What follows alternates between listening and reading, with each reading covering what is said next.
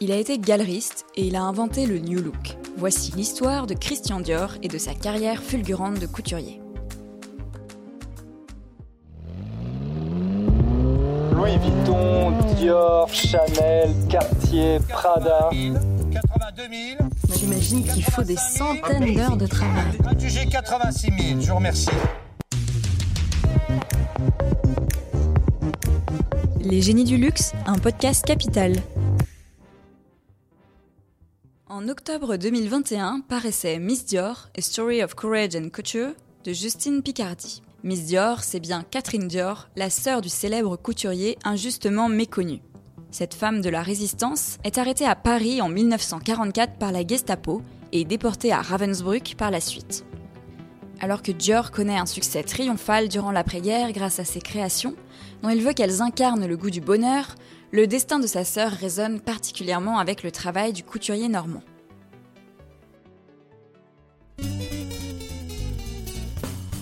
En dix ans, cet ex-galeriste change les codes de la mode et impose l'image d'une femme séductrice et sophistiquée des deux côtés de l'Atlantique.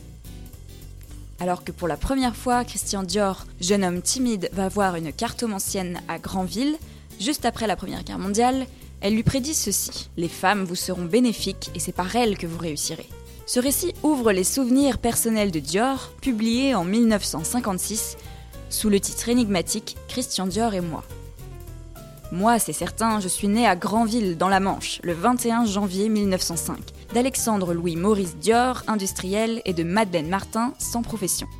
Lui, c'est le grand couturier et c'est l'hôtel de l'avenue Montaigne, écrit-il en préambule. Un an plus tard, en 1957, sa mort soudaine et prématurée élargit encore l'aura de son nom, une marque chérie et honorée depuis par ses successeurs. L'engrais Dior, c'est de l'or, disaient au début du XXe siècle les campagnes publicitaires qui vantaient les produits de la firme paternelle. Le nom de Dior s'affichait alors sur des sacs de jute remplis de fertilisants. Loin des tailles marquées et des capelines de paille tressées qui feront le succès du fils, mais proche du caractère industriel de la mode que le couturier va promouvoir.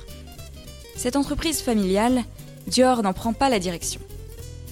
Je me décidais pour le plus sage, c'est-à-dire ce qui dut apparaître le plus fou à mes parents. Directeur d'une galerie de tableaux. Âgé de 23 ans, il vient d'échouer à Sciences Po et n'aime que la compagnie des peintres et des musiciens. Sous condition que son nom n'apparaisse jamais, sa famille l'aide financièrement et en 1928, il ouvre en compagnie de Jacques Bonjean, un ami de son frère, une galerie d'art au 34 rue de la Boétie à Paris. Dufy, Picasso, De Chirico et Braque figurent parmi les artistes exposés. En 1929, un troisième associé rejoint la galerie, Pierre Coll. Mais la crise économique sévit et Christian Dior doit fermer boutique en 1934. Je m'employais à liquider les tableaux de la galerie, rien de plus difficile en cette période de panique, écrit-il. L'usine d'engrais paternel est vendue, tout comme la jolie maison de Granville, rose et grise, le futur code couleur de l'avenue Montaigne. C'est alors par le dessin que Christian Dior débute dans la mode. Les modèles des chapeaux trouvèrent des acheteurs, mais les robes, décidément moins heureuses, ne furent pas très convaincantes. Est-il trop en avance? Dix ans durant, Dior persévère. Un temps dessinateur au Figaro, puis engagé chez le couturier Robert Piguet, c'est chez Lucien Lelon qu'il se sent pousser des ailes. Pierre Coll l'a entraîné devant la façade du 30 avenue Montaigne, rêvant avec lui d'une maison de couture qu'il se propose de financer. Ce projet, c'est l'industriel du textile Marcel Boussac qui va le réaliser au sortir de la Seconde Guerre mondiale en lui proposant de créer une maison de couture à son nom. Avec force présomption, je définissais la maison de mes rêves. Elle serait très petite, très fermée, avec des ateliers peu nombreux. Le 12 février 1947, la présentation de sa première collection, qui fait la part belle à la ligne de robes baptisée Corolle, est un immense succès, une déferlante. Dior impose, après-guerre, une nouvelle image de la femme, élégante, sophistiquée, séductrice. Jupe longue et évasée, taille très marquée, épaules rondes et fuyantes, buste gracieusement mis en valeur. Le tailleur d'après-midi Bar à la coupe pure et architecturée devient aussi iconique. C'est la naissance de ce que la critique américaine appelle le New Look. Dior accède soudain à la célébrité. Dès 1947, la réussite commerciale est spectaculaire, avec 100 millions d'anciens francs de chiffre d'affaires et le lancement du parfum Miss Dior. L'année suivante, Dior fait la révolution en proposant la première collection de prêt-à-porter de l'histoire. That is strictly Dior, note le New York Times le 9 novembre 1948, après la présentation de cette ligne de prêt-à-porter Made in USA, dans le salon de la filiale new-yorkaise. Pour la première fois, on griffait et on vendait des pièces que l'on n'avait pas produites, souligne Didier Grumbach, ex-président de la Fédération française de la couture.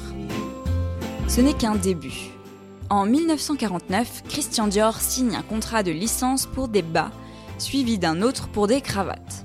Grâce à lui, Paris s'exporte partout dans le monde. La mort de Dior, en pleine gloire, l'empêchera de voir la dérive de sa marque. Dans les années 1980, Dior, c'est 150 contrats de licence, qui représentent 95% du chiffre d'affaires, observe Didier Grumbach. Bernard Arnault mettra fin à ce dangereux laxisme après avoir racheté en 1984 ce qu'il appelle alors la pépite. La mode évolue sous l'impulsion d'un désir et change en fonction d'un dégoût, écrivait Christian Dior en 1956.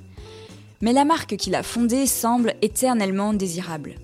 Après la mort brutale de Christian Dior à 52 ans, son assistant Yves Saint-Laurent lui succède en 1957. Il se fait un nom en quelques mois en modernisant tout en la respectant l'image de la femme Dior. Mobilisé en 1960 pour le service militaire, il est remplacé par Marc Bohan, formé comme Christian Dior chez Robert Piguet. Discret, maîtrisant les techniques de fabrication, il est l'homme de la continuité durant presque 30 ans. Il lance en 1967 Miss Dior, la ligne de prêt-à-porter française, suivie de Baby Dior et en 1970 de la ligne Homme Christian Dior Monsieur. Après le rachat de la maison par Bernard Arnault, Marc Bohan est remplacé en 1989 par l'italien Gianfranco Ferré, un exubérant colosse barbu qui entraîne Dior vers l'opulence du baroque. Huit ans plus tard, l'excentrique anglais John Galliano prend sa suite. Ce styliste de la démesure, qui fait rêver et éblouir, fait un faux pas médiatique en 2011. Il est alors remplacé par Ralph Simmons. En 2016, c'est Maria Grazia Chiuri qui prend la tête de la maison Dior en lui redonnant un nouveau souffle, entre respect des traditions et esprit contemporain. Depuis février 2018, c'est l'italien Pietro Beccari qui est à la tête de la maison de couture. Un texte de Emmanuel Paul, lu et réalisé par Léa Giandomenico. Si vous avez aimé ce podcast, n'hésitez pas à en parler autour de vous et à nous laisser des étoiles sur les plateformes d'écoute. Merci et à bientôt pour un nouvel épisode.